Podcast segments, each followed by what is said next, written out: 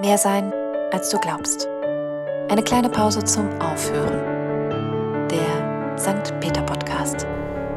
Stell dir vor, es ist Krieg und keiner geht hin. Das Schlachtfeld bleibt leer und alle gewinnen. In den letzten Tagen haben mich diese Zeilen aus einem Song begleitet und sind mir immer wieder ins Gedächtnis gekommen, seitdem ein Angriffskrieg so nah bei uns ist. Stell dir vor, es ist Krieg und keiner geht hin. Die Frage, wem folge ich nach oder wem soll ich eigentlich folgen, schwingt dabei ganz stark mit. Immer wieder höre ich in den Nachrichten davon, dass bewusst Lügen eingesetzt werden, um die Menschen zum Angriff auf die Ukraine zu motivieren.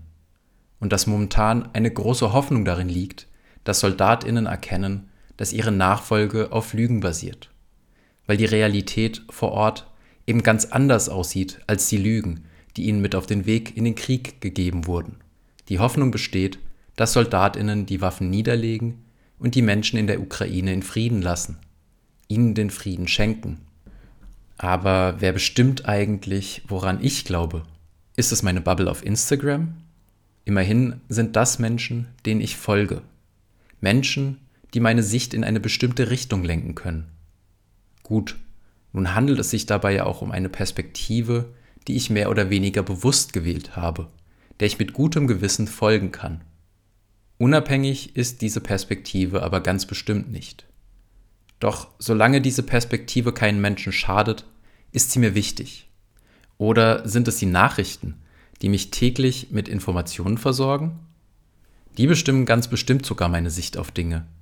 Aber ich kann hier bei uns zum Glück davon ausgehen, dass ich Meldungen in den Nachrichten Glauben schenken und ihnen folgen kann auch wenn hier und da gerade während Corona anderer Quatsch behauptet wurde. Denn was passiert, wenn Nachrichten nicht mehr unabhängig berichten können, sondern von der Politik Dinge vorgegeben bekommen, zeigt sich gerade beim Ukraine-Krieg. Ich habe gestern gelesen, dass Menschen in Russland nun versuchen, wahre Informationen über den Krieg als Rezensionen auf Google zu verfassen, weil diese Informationen auf anderen Kanälen zensiert würden, weil sie nicht in das vorgegebene Narrativ passen, weil sie aufzeigen würden, dass es sich um einen machtmotivierten Krieg auf ein unschuldiges Land handelt, weil viele Menschen dann diesem Krieg nicht folgen würden. Auch, dass die Frage der Nachfolge in Russland äußerst sensibel ist, zeigt uns dieser Krieg. Menschen, die dem kriegerischen Interesse nicht nachfolgen, versammeln sich in russischen Städten, um gegen diesen Krieg zu protestieren. Gegen einen Krieg, der nicht ihr Krieg ist. Und sie werden dafür verhaftet, weil sie nicht folgen.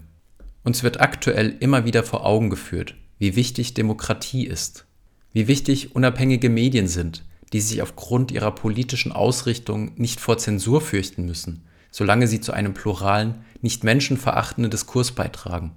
Vermutlich ist das auch einer der Gründe, warum uns der Ukraine-Krieg so betroffen macht und so stark mitnimmt. Denn der Ukraine-Krieg ist weltweit aktuell nicht der einzige Krieg. Und es ist auch nicht der erste Krieg in Europa seit dem Zweiten Weltkrieg, auch wenn es uns vielleicht so vorkommt sondern deshalb, weil freie, selbstbestimmte Nachfolge hier einem wie auch immer motivierten Zwang gegenübergestellt wird, ganz in unserer Nähe. Darüber hinaus erschüttert uns der Krieg natürlich auch aus vielen anderen Gründen. Und auch wenn ich jetzt so lange über Nachrichten, über Nachfolge und so weiter gesprochen habe, möchte ich eine Sache nochmal hervorheben, die in meiner Bubble auf Instagram aktuell immer wieder auftaucht.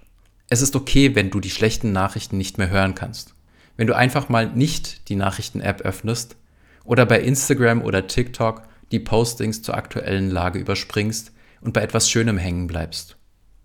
Das Schlachtfeld bleibt leer und alle gewinnen. Dafür, dass alle gewinnen, ist es leider schon zu spät. Zu viele Menschen sind bereits gestorben. Zu viele Menschen haben ihre Liebsten verloren oder wurden aus ihrem Zuhause vertrieben. Aber der Traum davon, dass das Schlachtfeld bald leer sein wird, bleibt bestehen. Und diese Hoffnung gebe ich nicht auf. Denn manchmal ist da mehr, als du glaubst. In diesem Sinne, sei in Gedanken bei den Menschen in der Ukraine.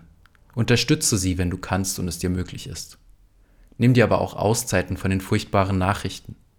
Und wenn du jemanden zum Reden brauchst, weil die aktuelle Situation zu viel für dich wird, wende dich an unsere SeelsorgerInnen in der Online-Seelsorge. Pass auf dich auf und bis bald, dein Dominik.